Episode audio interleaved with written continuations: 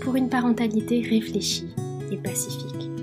Nous voulons comprendre le cœur des enfants, atteindre le cœur des parents et découvrir Dieu avec un regard nouveau. Cinq jeunes mamans chrétiennes ont lancé ce podcast en septembre 2020 en Allemagne. Moi, je m'appelle Christelle et je suis maman de deux enfants et j'ai le plaisir d'être la voix française de ce podcast. Nous souhaitons que Dieu vous bénisse à l'écoute de notre épisode sur la sixième étape de l'attachement après ce grand break de l'été 2021. Nos cinq derniers épisodes ont porté sur les phases de l'attachement selon Gordon Neufeld et ils expliquaient la façon dont les enfants forment des liens profonds. Ils mûrissent comme une plante d'année en année et si le sol est bien nourri, ils vont développer de nouvelles racines, plus nombreuses. Chaque étape est plus profonde que la précédente. Et pour développer ces racines profondes, les enfants doivent se montrer de plus en plus vulnérables. Voici un bref rappel des différentes phases que nous avons abordées. La première phase, c'est la proximité. La deuxième phase, c'est la similitude ou l'égalité. Puis vient le niveau de l'appartenance et de la loyauté. C'était la troisième phase. La quatrième phase est celui de l'appréciation et de l'estime. Et, la dernière fois, nous avons parlé de la cinquième phase, celle de l'amour. Aujourd'hui, nous parlerons du sixième niveau de l'attachement. Il s'agit de la forme la plus profonde par laquelle on peut être lié à une personne. C'est la familiarité ou, si vous voulez, le fait d'être connu. Rappelez-vous, nous en avons parlé, toutes les phases doivent être suffisamment saturées pour qu'un enfant puisse devenir une personne pleinement mature. Il a besoin de ces racines profondes pour pouvoir développer tout son potentiel. Tout ce dont l'enfant a besoin se trouve déjà en lui. C'est pourquoi il est si important de créer le bon terreau pour que la maturation se développe de l'intérieur. Aujourd'hui, nous allons d'abord voir comment la familiarité, ou le fait d'être connu, peut se manifester chez votre enfant. Ensuite, nous verrons comment vous pouvez reconnaître si votre enfant est bloqué à une certaine phase et si celui-ci présente des lacunes dans son attachement. Nous passerons en revue également ce que cela signifie si des niveaux d'attachement importants se brisent dans vos relations. Le dernier sujet que nous aborderons dans cet épisode est la familiarité avec Dieu. Pourquoi est-elle importante? Et comment pouvons-nous la vivre? Alors, vous êtes prêts? Allons-y. À partir de l'âge de 6 ans, lorsque l'enfant a franchi avec succès toutes les étapes précédentes, il commence également à s'attacher par la familiarité. Il s'agit d'une familiarité psychologique, dans laquelle l'enfant aimerait être connu de ses parents de A à Z. C'est le niveau de relation le plus beau et le plus profond que vous puissiez avoir avec votre enfant. À partir de l'âge de 6 ans, lorsque l'enfant a franchi avec succès toutes les étapes précédentes, il commence également à s'attacher par la familiarité. Il s'agit d'une familiarité psychologique dans laquelle l'enfant aimerait être connu de ses parents de A à Z. C'est le niveau de relation le plus beau et le plus profond que vous puissiez avoir avec votre enfant. Entre 5 et 7 ans, le cortex préfrontal commence à s'intégrer dans le cerveau de l'enfant, de sorte qu'il devient capable d'appréhender deux pensées en même temps. Par exemple, ils peuvent avoir simultanément la pensée qu'ils ont un secret et qu'ils ne doivent en parler à personne. Les tout petits, quant à eux, passent d'une pensée à l'autre et ne font donc euh, que révéler des secrets. Toutefois, lorsque le cortex préfrontal est intégré, les enfants deviennent capables de cette double pensée. Mais ils ne peuvent supporter de ne pas en parler à leurs figures d'attachement les plus proches. Étant donné que ce type de secret est perçu comme une séparation sur le plan émotionnel par l'enfant, il ne veut et ne peut guère le supporter. Dans son livre Jouer, grandir, s'épanouir, Deborah McNamara écrit Lorsqu'un enfant se lie au stade de la familiarité psychologique, une tendance à révéler son moi le plus intime à ceux avec qui il partage une familiarité émotionnelle est activée. Le point crucial de la familiarité psychologique est la proximité par la transparence. Fin de citation. Si les enfants ne peuvent faire part de leurs sentiments et de leurs pensées à leur figure d'attachement, cela peut affecter leur joie de vivre.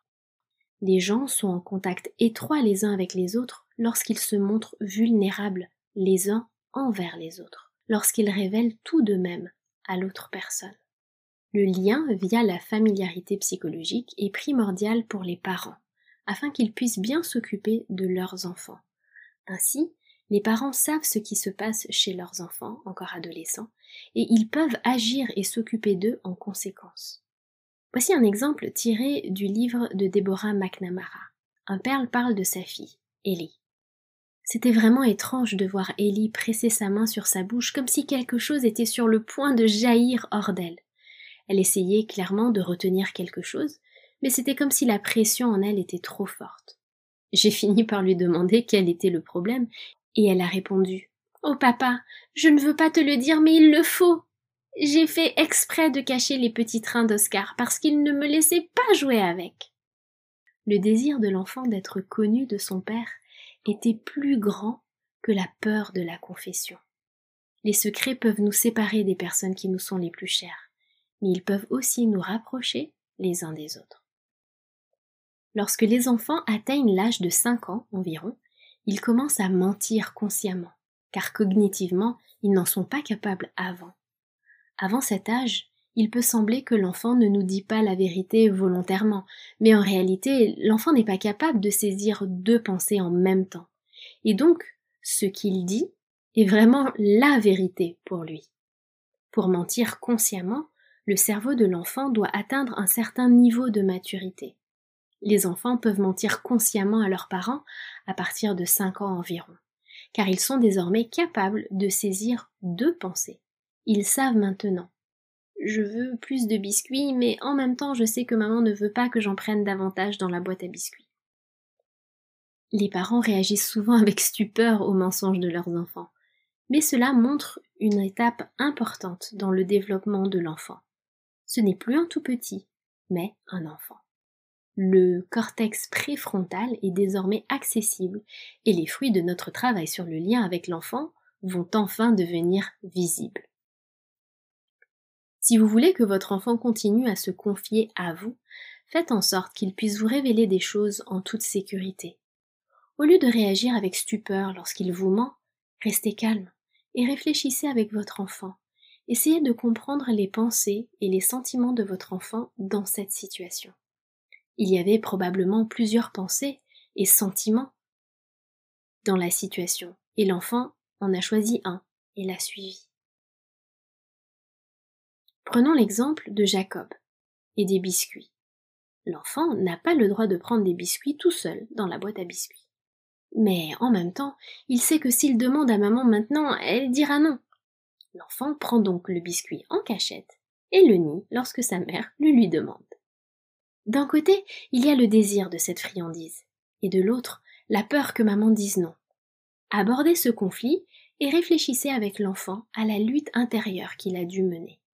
De cette façon, vos enfants apprennent à mieux se comprendre et à prendre des décisions conscientes. Il est très important que les enfants apprennent à dire la vérité mais qu'ils apprennent aussi à partager leurs pensées et leurs sentiments aux personnes en qui ils ont confiance. C'est ainsi qu'ils apprennent à mieux se comprendre et qu'ils continuent à mûrir. Cette honnêteté ouvre la voie à l'authenticité et à l'intégrité dans les relations et prépare les enfants à des amitiés et des partenariats sains plus tard dans la vie. Comment est-ce que je peux aider mes enfants à me montrer leurs sentiments et leurs pensées vulnérables? Eh bien, Deborah McNamara énumère quatre points. Premièrement, l'enfant doit être attaché à vous par une familiarité émotionnelle, avant de passer à une familiarité psychologique. Saturez tous les niveaux d'attachement afin que cette familiarité puisse se développer. Deuxièmement, faites en sorte qu'il soit facile pour votre enfant de partager des choses avec vous. Les séparations, qu'elles soient émotionnelles ou spatiales, n'ont pas leur place ici y compris pour sermonner votre enfant, le condamner, le punir, etc. Elles n'ont pas leur place ici, ces séparations. Troisièmement, encouragez votre enfant à vous dire les choses en lui demandant Tu as l'air si triste, si morose. Qu'est-ce qui ne va pas? Quatrièmement, reformulez à votre enfant ce que vous avez compris de ce qu'il a partagé avec vous. Faites preuve de compassion et respectez ses pensées et ses sentiments. La mise en œuvre de ces points peut être très difficile pour les parents. Il se peut que vous deviez adopter un autre type de communication pour apprendre à traiter votre enfant de cette manière. Mais cela en vaut la peine. Rien qu'en prenant le temps d'écouter ce podcast, vous montrez déjà à quel point la relation avec votre enfant est importante pour vous et à quel point vous aspirez à une telle intimité. Dans son livre Respect, Trust and Love, Respect, confiance et amour, le thérapeute familial danois Jesper Juhl écrit que de nombreux parents ont perdu confiance en leurs enfants plus âgés et leurs adolescents. Ils ne leur font plus confiance. Ils veulent s'occuper de tout, donnent des ordres, ne laissent pratiquement aucune liberté et sont constamment inquiets, pressent constamment leurs enfants pour qu'ils apprennent tout. À un moment donné, les jeunes ne veulent plus supporter cela et répondent par le silence. Ils ne disent plus rien, car personne ne s'intéresse à ce qu'ils pensent, à ce qu'ils ressentent et à ce qu'ils veulent vraiment. L'enfant doit d'abord gagner ma confiance. Mais stop. Il y a quelque chose de totalement faux dans cette façon de penser. Parce que ma confiance ou ma méfiance, elles ne dépendent que de moi, parent. Elles m'appartiennent, et c'est à moi de les gérer. Et en fait, c'est un désastre lorsque nous perdons la confiance en nos enfants. Jesper Juhl suggère d'aller voir l'enfant et de lui dire quelque chose du genre Écoute, j'ai découvert que j'ai perdu ma confiance en toi. Et pour moi, c'est terrible. Et je suis désolée, je sais que tu as besoin de ma confiance plus que jamais en ce moment, et maintenant, tu dois m'aider. J'ai besoin d'en savoir plus sur toi. J'ai besoin d'apprendre à te connaître de nouveau, parce que je n'ai aucune idée de qui tu es. J'ai juste une image de toi dans ma tête. Fin de citation. Si vous constatez que vous n'avez aucune familiarité avec vos enfants, vous pouvez prendre un peu de recul et travailler sur les niveaux d'attachement pour le moment. Peu importe l'âge de votre enfant, car les niveaux peuvent être rattrapés, souvenez-vous. Voyons brièvement comment, selon Gordon Neufeld, vous pouvez savoir si votre enfant a une carence d'attachement. C'est-à-dire, est-ce qu'il est bloqué à une phase d'attachement intérieur et que cette phase n'a pas été saturée et ou que votre enfant a une grande soif d'attachement? En écoutant la liste, rappelez-vous que l'attachement est la chose la plus importante dont les enfants ont besoin pour survivre et mûrir. Nous approfondirons un ou deux points au fur et à mesure des futurs épisodes du podcast. Et donc aujourd'hui, nous ne donnerons qu'un bref aperçu de ces points. Vous pouvez savoir si votre enfant a une carence d'attachement? Si. 1. L'enfant semble avoir un cœur endurci. S'il semble distant, s'il a une faible estime de lui-même, si l'enfant rejette les sentiments, s'il n'en montre presque pas, s'il semble tout le temps cool, entre guillemets. Deuxièmement, si l'enfant est constamment agité et ne semble jamais plongé dans son jeu. L'enfant développe des lubies pour satisfaire ses besoins, affiche des problèmes de comportement et se montre très exigeant. Si l'enfant est envahissant avec les autres adultes, s'il recherche la proximité émotionnelle des autres, si l'enfant refuse constamment d'écouter la personne qui s'occupe de lui. Troisièmement, les enfants ayant un besoin d'attachement non saturé sont bloqués à un point de leur maturation psychologique, ce qui les rend, entre guillemets, inenseignables. Dans le sens où on n'arrive pas à les enseigner, ils ne sont pas accessibles à l'enseignement. Comme mentionné précédemment, ces points particuliers sont complexes, et nous les verrons plus en profondeur. Pourtant, ils ont tous pour origine l'absence d'un lien profond avec un adulte digne de confiance. Les six niveaux d'attachement montrent à quel point les relations sont censées être profondes en réalité, et comment nous pourrions vivre des relations autant épanouissantes. Ce type de relation de qualité fait ressortir le meilleur de nous-mêmes. Elles permettent à nos dons et à nos capacités d'émerger et nous permettent de devenir des personnes matures. Cependant, tout au long de notre vie, nous n'entretenons pas toujours nos relations comme nous le devrions, ou alors la vie ne nous permet pas toujours de le faire. Nous changeons, mais les relations peuvent demeurer. Cela est d'autant plus facile lorsque nous avons développé des racines d'attachement dans la relation concernée. Si vous avez construit une relation profonde avec une personne, qu'elle sait tout de vous et que vous êtes des amis proches, il peut arriver que vous n'ayez plus autant de contact pendant un certain temps. Vous ne ressentez plus le lien par la proximité, mais vous pouvez encore vous lier à cette personne par la similitude. Toutefois, si votre façon de penser change sur certains points, et que vous ne pensez plus de la même façon, vous restez connecté par l'appartenance et la loyauté. Tu es mon ami. Le fait de penser différemment ne nuit pas à notre amitié. Et si vous ne ressentez soudainement plus de sentiment d'appartenance ou s'il n'y a plus de loyauté, alors vous pouvez vous lier par l'appréciation. Si l'appréciation disparaît, le sentiment d'amour demeure. Et même si l'amour disparaît, vous savez toujours qui est cette personne, et vous pouvez combler cette séparation par la familiarité.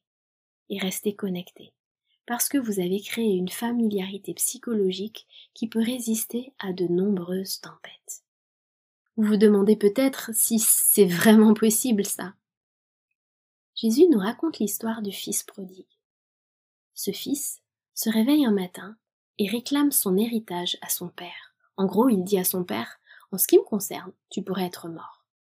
Il prend tout ce à quoi il a droit et quitte son père. Il n'y a plus de proximité, d'égalité, d'appartenance et de loyauté, d'appréciation, d'amour ou même de familiarité. Le fils a tout démoli, et il est parti. Il se retrouve avec les cochons, ayant tout dilapidé. Ayant touché le fond, il pense à nouveau à son père. Il avait vécu une bonne vie avec lui. Peut-être que son père le reprendrait. Quelle image le fils doit avoir de son père dans son esprit, pour qu'il ait l'espoir que son père le reprenne. Combien d'amour le père a dû lui montrer dans sa vie, combien de loyauté et d'appréciation le fils s'aventure à retourner chez son père, et en effet, le père l'accueille à bras ouverts. Le père a toujours gardé son amour pour son fils, même si le fils a tout démoli. Le père savait, toujours en son cœur. Je connais mon fils. Je sais qui il est. S'il veut revenir, je ferai une grande fête. Et le fils pensait, je connais mon père. Je retrouverai ma place chez lui. Peut-être pas comme son fils, mais ça ira. Dans ce lien père-fils, il y avait une profonde intimité de la part du Père. Dieu est ce Père pour nous. Nous pouvons toujours venir à lui, peu importe ce qui s'est passé. Nous ne devons pas d'abord tout arranger nous-mêmes, nous pouvons venir tels que nous sommes, car Dieu nous connaît, ainsi que toutes nos pensées et tous nos sentiments. C'est une image tellement dure pour notre parentalité, ça. Les personnes qui entretiennent des relations importantes entre elles, mais qui n'ont pas développé toutes les racines de l'attachement, ont plus de mal en cas de crise. En effet, elles n'ont pas autant de niveaux à travers lesquels elles se sentent connectées et aimées, sur lesquels elles peuvent se rabattre si jamais un niveau se brise. Par conséquent, si une relation, peu importe avec qui, est vraiment importante pour vous, Travaillez-y de manière à développer autant de racines d'attachement que possible. Ainsi, vous parviendrez à traverser ensemble des hauts et des bas. Le fait est que nous sommes des êtres d'attachement et que chacun d'entre nous a besoin d'une contrepartie par laquelle il est pleinement reconnu et connu. Une personne à qui vous pouvez tout confier, avec qui il est tout simplement bon et libérateur d'être et de parler une personne qui vous épargnera tout jugement et tout reproche. Une personne par laquelle on se sent complètement aimé et accepté. De telles relations sont si importantes pour nous. L'attachement est le plus grand besoin que nous éprouvons. Lorsque cette fin n'est pas satisfaite, nous cherchons des substituts. Alcool, drogue, cigarettes, nourriture, relations, travail, etc., etc. En fait, tout peut être utilisé pour combler ce vide même le soin de soi par exemple, pour tout le bien que cela nous procure. Je prends soin de moi pour me sentir bien. pour que je puisse à nouveau être là pour mes enfants et avoir de la force. Mais prendre soin de soi, cela peut aussi n'être qu'un artifice pour satisfaire cette fin d'attachement. Tout comme les jeunes enfants ont besoin d'une grande source d'amour inconditionnel pour devenir la meilleure version d'eux-mêmes possible, nous, les adultes, nous avons également besoin d'une source dont l'amour, l'acceptation, l'appréciation et la loyauté ne cessent jamais. Nous avons besoin de cette source parce que nous portons en nous une aspiration à la spiritualité. Nous avons été créés en tant qu'êtres d'attachement pour vivre ensemble dans l'attachement avec un amour parfait. Cet amour est toujours à portée de main. Ty Gibson, dans son livre The Sonship of Christ, la filiation du Christ, écrit à propos du Saint-Esprit et il écrit comment il a été envoyé dans le monde pour vivre en l'homme. Mais pourquoi? Pour notre liberté, pour la restauration de notre meilleur moi, pour la restauration de l'identité d'alliance de l'humanité. L'alliance n'est rien d'autre que la restauration de l'amour volontaire à l'intérieur de l'âme humaine. Il s'agit de faire en sorte que l'amour redevienne la puissance qui gouverne tout notre être, nous ne pouvons rencontrer cet amour parfait, absolument pur, qu'en Dieu. Regardons les choses sous un autre angle. Un enfant doit se reposer dans le lien avec un adulte. La fin d'attachement doit toujours être assouvie. Ce n'est qu'alors que le cerveau se repose et que l'enfant peut jouer. Et c'est en jouant librement que l'enfant grandit. Avec les adultes, le principe est exactement le même nous devons également satisfaire notre fin d'attachement. En nous reposant en Christ, nous devenons forts. Ensuite, nous grandissons et nous nous développons de l'intérieur, et non l'inverse. Et il y a là une très grande différence. Nous pouvons nous reposer dans l'amour parfait de Dieu, dans tout ce qu'il est, dans tout ce qu'il a fait et ce qu'il fera pour nous. Mais comment cet amour peut-il vraiment m'atteindre? Pour que nous puissions vraiment accepter l'amour de Dieu, nous devons reconnaître et laisser les mensonges que nous croyons à propos de nous-mêmes, la douleur que nous avons cachée quelque part loin dans notre esprit.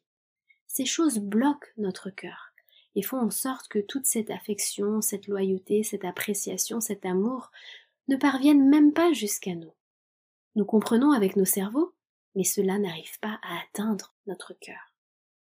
Dieu nous dit dans Ézéchiel 36, verset 26, Je vous donnerai un cœur nouveau, et je mettrai en vous un esprit nouveau. J'ôterai de votre corps le cœur de pierre, et je vous donnerai un cœur de chair.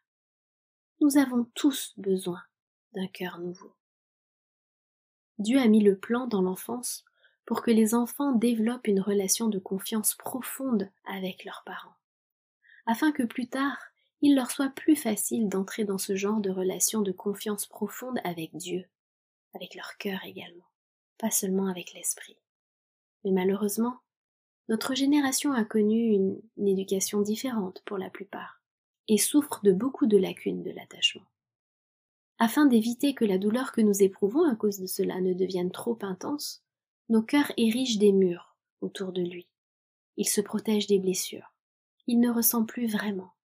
Il s'agit d'un mécanisme sain afin que la douleur intérieure n'atteigne pas un niveau insupportable, mais en même temps, nous bloquons le chemin vers nos sentiments, qu'ils soient positifs ou négatifs. Pour que notre cœur au plus profond soit vraiment atteint, les gens, ou même Dieu, doivent d'abord traverser les couches de l'armure. Nous examinerons de façon séparée comment ce processus peut se produire. Mais pensez-y, par la manière dont il nous traite, Dieu nous montre comment nous devrions nous comporter avec nos enfants. Les enfants doivent aussi construire une intimité profonde avec nous, leurs parents, afin qu'ils puissent construire plus facilement la même relation avec Dieu. En éduquant, entre guillemets, par la pression, la coercition, la peur et les menaces, combien de parents font en sorte qu'il soit vraiment difficile pour que leurs enfants plus tard puissent trouver le chemin du cœur vers Jésus? La véritable obéissance se produit parce qu'on est connecté à la personne adulte. C'est un processus instinctif dans lequel les enfants entrent lorsque les conditions de liaison, de lien, sont réunies. Le caractère mature est le fruit de l'intimité la plus profonde. Il ne peut être forcé. Il se développe de l'intérieur. C'est un processus qui prend des années. Alors, comment pouvons-nous vivre une intimité profonde avec Dieu? Voici un bref aperçu, car il y aurait beaucoup à dire sur ce sujet. Deux points sont importants avant tout. 1. Lisez la Bible comme la lettre d'amour de Dieu pour vous. Commencez par le Nouveau Testament si vous ne la connaissez pas du tout, car c'est un bon point de départ. Souvenez-vous aussi des promesses de Dieu, des pensées qu'il a à votre égard, parce que Dieu pense absolument positivement à votre sujet, à votre sujet. Il crie Hurrah très fort dès que vous traversez ses pensées. Vous êtes à lui. Il est loyal envers vous. Il vous estime. Il vous a toujours aimé et vous connaît de fond en comble. Prononcez ces vérités sur vous-même et sur Dieu. Mémorisez-les. Ainsi vous apprendrez à connaître les pensées de Dieu à votre égard. Et vous vous familiariserez de plus en plus avec sa nature. La parole de Dieu est comme une eau vive qui étanche votre soif d'engagement. Le deuxième point, c'est la prière. Dans son livre Vers Jésus, l'auteur Ellen White écrit Parler à Dieu, c'est lui dire ce qui nous touche, comme à un ami. Parlez à Dieu de vos besoins, de vos joies, de vos peines, de votre chagrin et de vos craintes. Vous ne pouvez pas l'accabler ou l'épuiser. Celui qui compte les cheveux de votre tête n'est pas indifférent aux besoins de ses enfants. Le Seigneur est plein de miséricorde et de compassion, nous dit Jacques 5, verset 11. Son cœur aimant est ému par notre chagrin, et même par le fait que nous l'exprimions. La prière ne fait pas descendre Dieu vers nous, elle nous élève jusqu'à lui. Fin de citation. Nous prospérons et nous nous épanouissons comme une plante lorsque nous recherchons un contact intime avec Dieu et que nous vivons cette profonde intimité avec lui. Pour que vous puissiez vraiment apprécier ce contact, laissez-vous vraiment saturer de part en part, à tous les niveaux d'attachement. Effacez les mensonges sur vous-même et Dieu, et vous serez libre de vous laisser remplir et saturer d'un amour authentique et sans fin. Et le potentiel que Dieu a placé en vous pourra enfin s'épanouir pleinement. Si vous avez apprécié cet épisode, n'hésitez pas à le partager avec d'autres. Vous pouvez nous suivre et vous abonner à notre chaîne YouTube, le lien podcast. Si vous avez des questions ou des commentaires, n'hésitez pas à nous contacter à l'adresse suivante le lien mail.de le lien l e l i e n mail m a i l .de. À bientôt.